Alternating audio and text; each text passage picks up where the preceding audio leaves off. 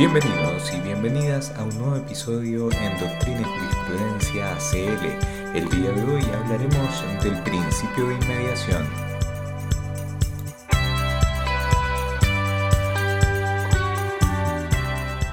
Lo que queremos examinar en este episodio, como se ha señalado, es el principio de inmediación. Y es que el principio de inmediación trae aparejadas cuestiones que la verdad no resultan ser del todo pacíficas. Así podemos ver una concepción clásica respecto de la inmediación que termina redundando en ciertos errores que se han venido replicando en nuestra jurisprudencia. La concepción clásica de la inmediación comprende que ésta tiene por objeto que el juez que va a pronunciar la sentencia haya asistido a la práctica de las pruebas a partir de las cuales obtiene su convencimiento y haya entrado por lo tanto en un contacto directo con los testigos, los peritos, con las partes del juicio y con el objeto del mismo, de forma tal que él se pueda formar una suerte de impresión directa respecto de todos los elementos que constituirán su juicio. Esto sería novedoso si lo comparamos con un procedimiento principalmente escrito, en el cual, por ejemplo, respecto de la prueba testimonial, el juez termina teniendo conocimiento de la declaración de testigos por medio de actas que son levantadas por un ministro de fe, pero regularmente él no presencia dicho tipo de declaración. Cuestión similar ocurre respecto de la absolución de posiciones y de las restantes diligencias que se llevan a cabo en este tipo de procedimientos, es decir, en los procedimientos escritos. También de forma clásica se han visto algunas facetas de la inmediación. Lo primero es eh, la inmediación en su elemento espacial, es decir, este contacto directo que tiene el juez con la fuente de la prueba y también se logra apreciar una dimensión, un elemento temporal, es decir, que las ventajas de la inmediación van a ser efectivas en cuanto la práctica de las diligencias probatorias no logre separarse temporalmente, digamos de forma considerable, respecto de la fecha del pronunciamiento de la sentencia. Lo que subyace entonces detrás de estos dos elementos es lo siguiente, y es que el juez cuando está en presencia de los litigantes y también de la prueba que podríamos denominar la prueba viva, testigos, peritos, absolución de posiciones, se logra formar una impresión y sería importante, de acuerdo a esta doctrina, que el juez pronuncie pronto su sentencia antes de que su impresión se vaya a ver mermada por el paso del tiempo. Lo que no se quiere entonces es que el juez termine confiando, por ejemplo, en sus propios apuntes o en los registros de audio. Lo que se quiere bajo esta concepción de la doctrina clásica es que esa impresión del juez se pueda plasmar de forma inmediata en una decisión. Y de ahí, por ejemplo, que tengamos procedimientos como el procedimiento penal en el cual el veredicto debe ser pronunciado prácticamente de forma inmediata y excepcionalmente existe un breve plazo para poder pronunciar el mismo. Es decir, reposa en esta idea de la inmediación como una forma que permite una adquisición de conocimiento, es decir, parte de la base, y digámoslo en términos técnicos, de que el juez que está en presencia de las partes y de la prueba tiene una mejor posición epistemológica que otra persona para poder decidir el asunto. Estas consideraciones entonces han llevado a cuestiones que son profundamente erradas.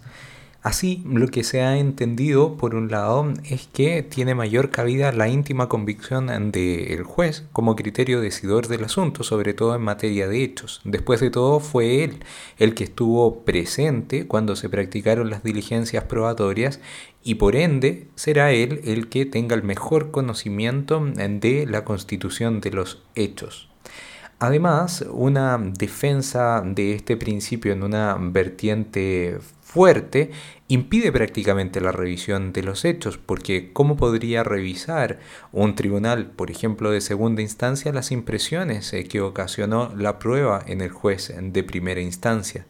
Por otro lado, como nos estamos refiriendo más bien a las impresiones eh, que obtuvo un juez que estuvo en presencia de la prueba, entonces no tiene mayores deberes eh, de motivación para explicar cómo ha logrado asentar un determinado hecho. Todas estas cuestiones eh, son bastante nocivas a la hora de establecer debidamente los hechos y reposan en una serie de errores eh, que debemos tratar de evitar y que han quedado de manifiesto en algunos fallos que se han pronunciado por parte de nuestros tribunales de justicia. Así nuestro Tribunal Constitucional, en un caso que se enmarca dentro de la pandemia, debía conocer de la inaplicabilidad por inconstitucionalidad de una norma que limitaba la solicitud de suspensión por parte de la defensa, de suspensión de la audiencia. Así, la suspensión de la audiencia iba a poder ser requerida solamente si de forma absoluta, y esa es la palabra relevante, se impedían el ejercicio de los derechos de la parte. En este sentido, el Tribunal eh, Constitucional realiza algunos razonamientos que dicen relación propiamente con el derecho de defensa y la imposibilidad de admitir su degradación pero también realiza algunas consideraciones que se vinculan directamente a la inmediación, que eventualmente podrían comprenderse disminuida como consecuencia de realizarse los juicios a través de la plataforma Zoom.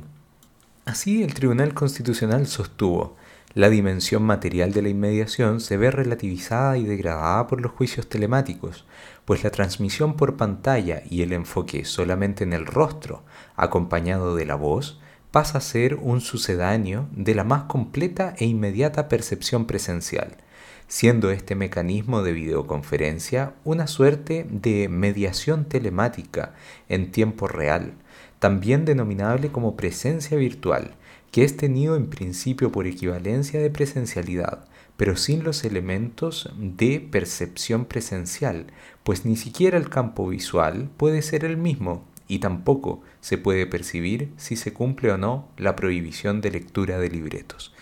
Entonces, en este apartado lo que está dejando entrever el Tribunal Constitucional es que hay cuestiones vinculadas al lenguaje no verbal que pueden ser apreciadas en la sala de audiencias cuando se está en presencia de los testigos, peritos o bien de un absolvente. Y al parecer esas cuestiones sí tienen un valor probatorio. Y aquí reside un error que es bastante importante, puesto que las conductas que adopten las personas al tiempo de efectuar una declaración carecen de valor inferencial suficiente, pues son ambivalentes. Así, por ejemplo, el caso típico es la situación del testigo que se pone nervioso. Por ejemplo, vemos a un testigo que le tiembla la voz o que le sudan las manos. Podríamos afirmar que el testigo está nervioso. Ahora, de afirmar de que el testigo está nervioso a afirmar que el testigo está mintiendo, existe un salto lógico que es bastante evidente, pues el nerviosismo se puede deber a una multiplicidad de causas.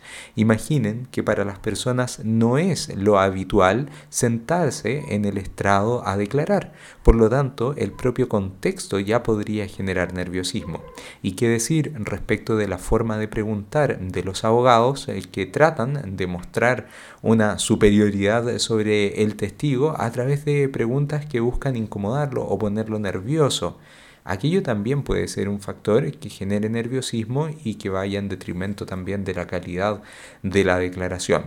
Sin embargo, lo relevante para este punto es hacer notar que a partir del nerviosismo no podemos establecer una conclusión suficiente de que el testigo se encuentra mintiendo y por lo tanto esos elementos de la comunicación no verbal no resultan ser trascendentes.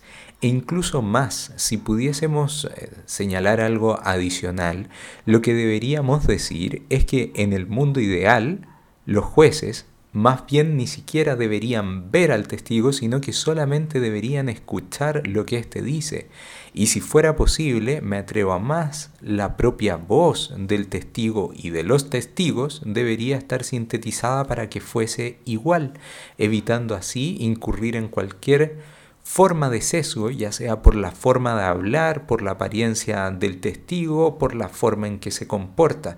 Sería la forma más pura de poder extraer la información del testigo y centrarnos directamente en lo único que importa, que es el relato que efectúe el testigo y lo mismo se aplica respecto de los peritos y respecto de la prueba por absolución de posiciones.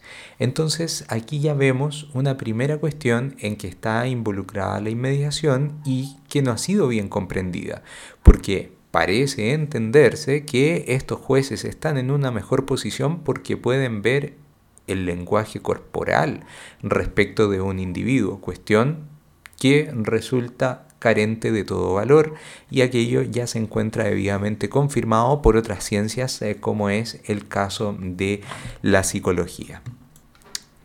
Veamos entonces otra situación vinculada también a la inmediación. En esta oportunidad me voy a referir a un fallo de la Corte de Apelaciones de Concepción.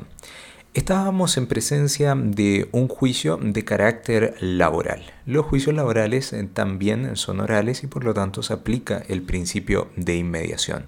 Lo que ocurrió ante el tribunal de la instancia, el juzgado de letras del trabajo, fue que el juzgador se demoró más de tres meses en pronunciar la sentencia definitiva. Luego, conociendo de la nulidad de el juicio, el Tribunal Superior, es decir, la Corte de Apelaciones de Copiapó, estimó que se había infringido el principio de inmediación en su dimensión temporal, toda vez que había transcurrido mucho tiempo entre que el juez pronunció la sentencia y había llevado a cabo la percepción de las pruebas. Entonces, esta nulidad de nuevo, ¿en qué reposa? Reposa en la idea de que el juez, si pronuncia su sentencia de forma próxima a que haya percibido la prueba, entonces estará en una mejor posición epistemológica para poder decidir. Por tanto, el juez que toma apuntes, que revisa los audios o que revisa incluso las grabaciones de video respecto de la audiencia misma, se encuentra en una peor posición bajo este criterio que aquel juez que de inmediato efectúa su sentencia o con mayor prontitud por lo menos al término de la práctica de las diligencias probatorias. Y esto la verdad es que resulta ser un error. Consideremos lo siguiente. El tiempo que se tiene para dictar una sentencia en definitiva, particularmente en materia laboral en los procedimientos ordinarios, es de 15 días hábiles desde la fecha de la audiencia de juicio. Pues bien, la curva del olvido, que ha sido estudiada también en materia psicológica, nos dice que después de 15 días, si no estamos repasando algún tipo de materia, la vamos a olvidar. Es decir, ya habremos perdido gran parte de los detalles que se produjeron. Incluso en la misma tarde ya habremos perdido gran parte de los detalles y al día siguiente también. Piensen, por ejemplo, eh, qué desayunaron el, lunes de la semana pasada. Será un esfuerzo bastante grande el tratar de recordarlo, si es que logran recordarlo. Entonces, ¿cuál será la situación con un cúmulo de antecedentes probatorios, tanto documentos, declaraciones y otros?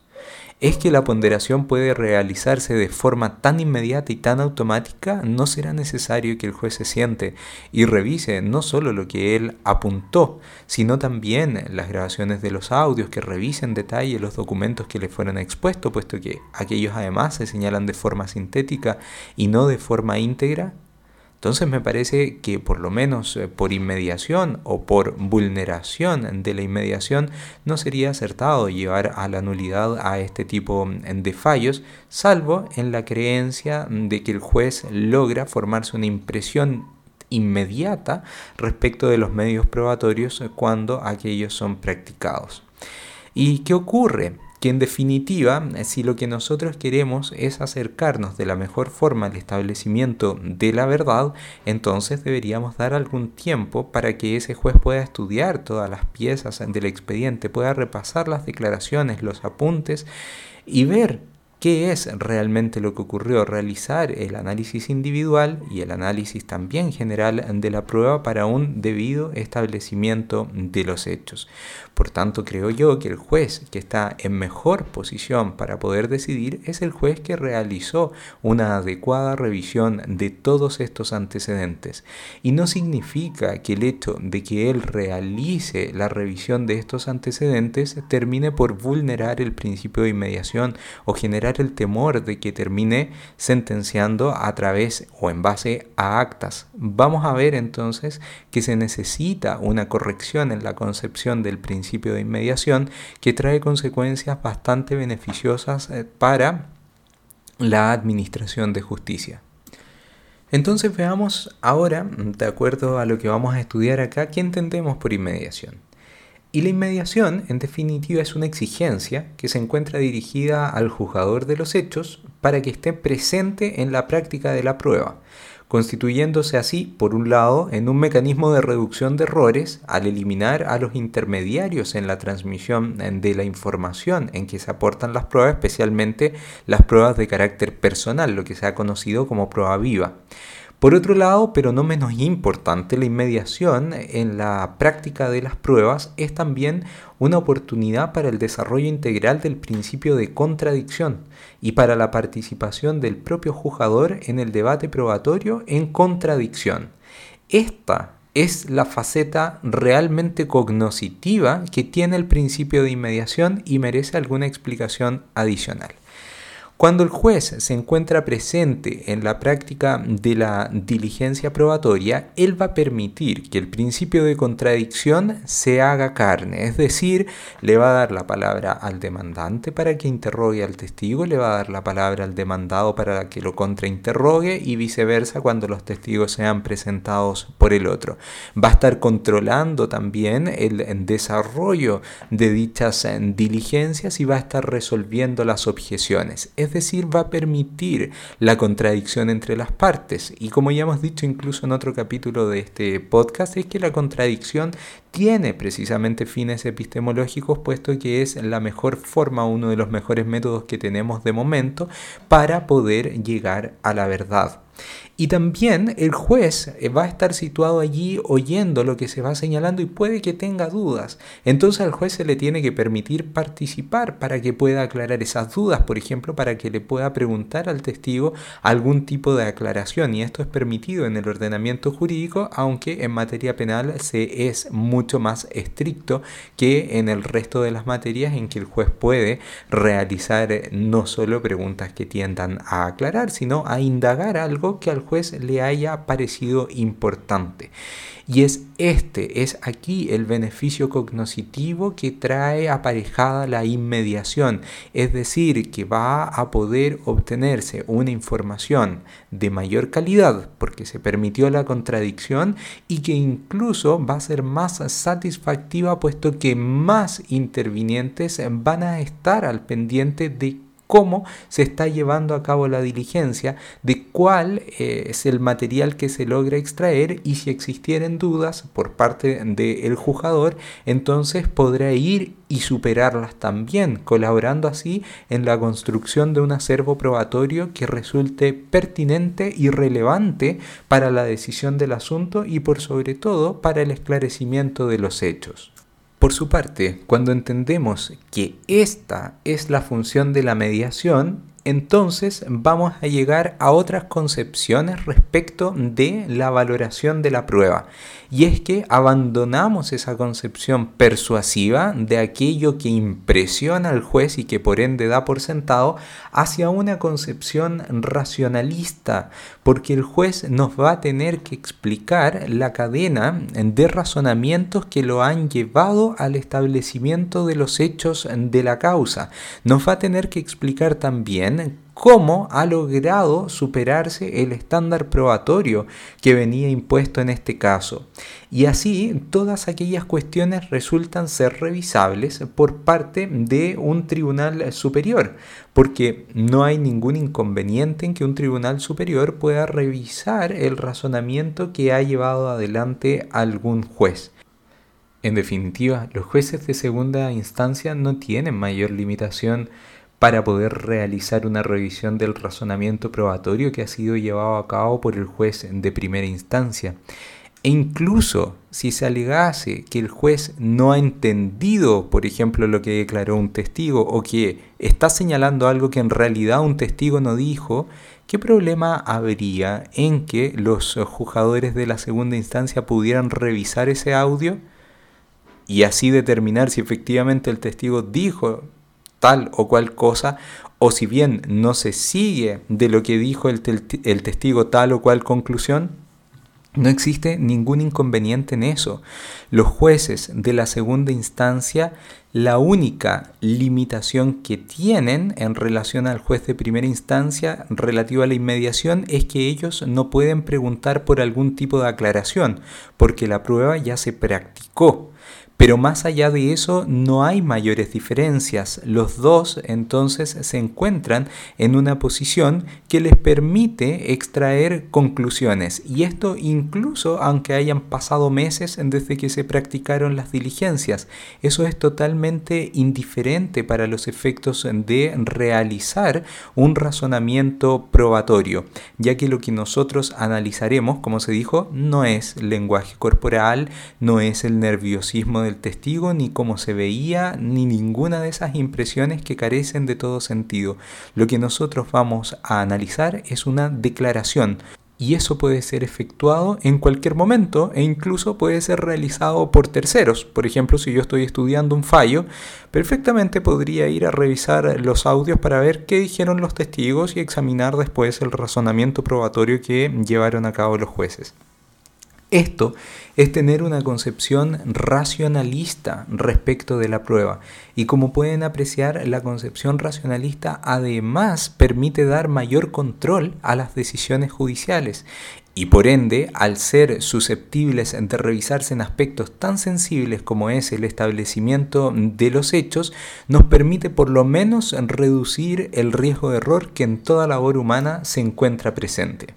De paso, podríamos decir también que los eh, juicios que se realizan a través de Zoom, y dado que recientemente se ha pronunciado una ley que por lo menos mm, durante un año más tendremos varios juicios que se realizarán por la aplicación de Zoom, no impiden que se cumpla con el principio de inmediación, puesto que no impiden que el juez lleve a cabo la contradicción, eh, la materialización del principio de contradicción, que indague respecto de aquellas situaciones que le parecen dudosas, o por lo menos en materia penal, que pueda pedir las respectivas aclaraciones en respecto de los dichos de un testigo.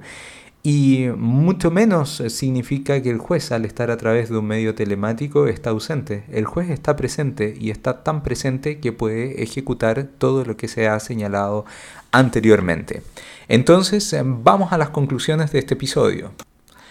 Podemos decir entonces las cosas en que la inmediación no es y aquellas cosas que la inmediación sí es. Diremos primero que la inmediación no es un mecanismo para que los jueces eh, obtengan impresiones de los testigos o del resto de la prueba viva y busquen asentar hechos conforme a esas impresiones. Sin embargo, en nuestros tribunales se puede apreciar que algo de ello ha quedado y así se generan resoluciones que son, por lo decirlo menos, cuestionables. Luego debemos decir que la inmediación no es un mecanismo que repudia al juez diligente que toma apuntes y revisa los audios de las audiencias en que ha participado para poder decidir y establecer los hechos. Por su parte, la inmediación tampoco es un mecanismo destinado a difundir la arbitrariedad en la toma de decisiones, pudiendo escudar el asentamiento de un hecho en que así fue simplemente percibido por un juez. Ahora, ¿qué sí es la inmediación? La inmediación sí es la exigencia de que la captación de información no venga mediada por parte de terceros.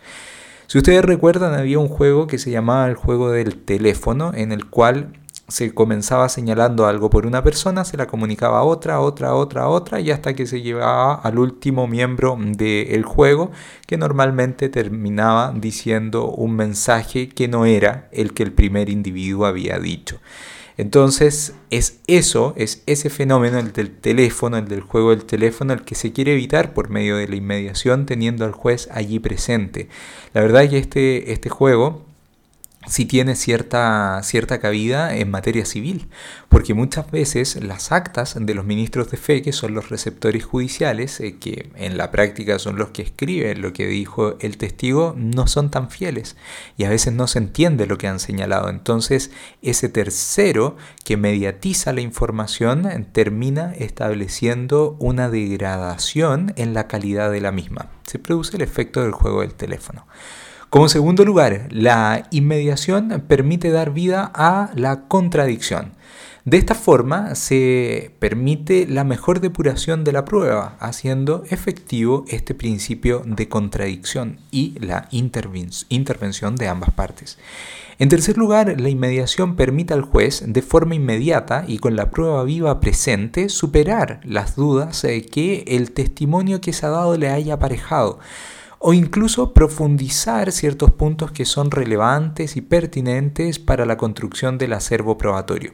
Como hemos dicho, en materia penal esta situación es más restringida porque solamente vamos a la aclaración.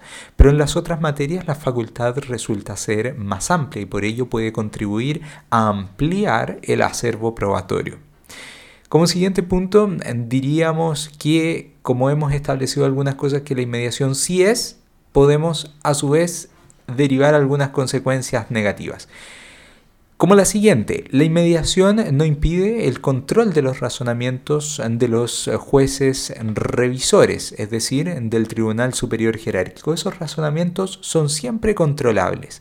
A su vez, la inmediación tampoco termina siendo una piedra de tope para esos jueces revisores en cuanto al examen de los hechos, pues ellos tienen una sola desventaja en relación al juez de la instancia y es que ellos no pueden realizar preguntas a los testigos o bien a otro tipo de declarante, por lo tanto no van a poder profundizar el acervo probatorio.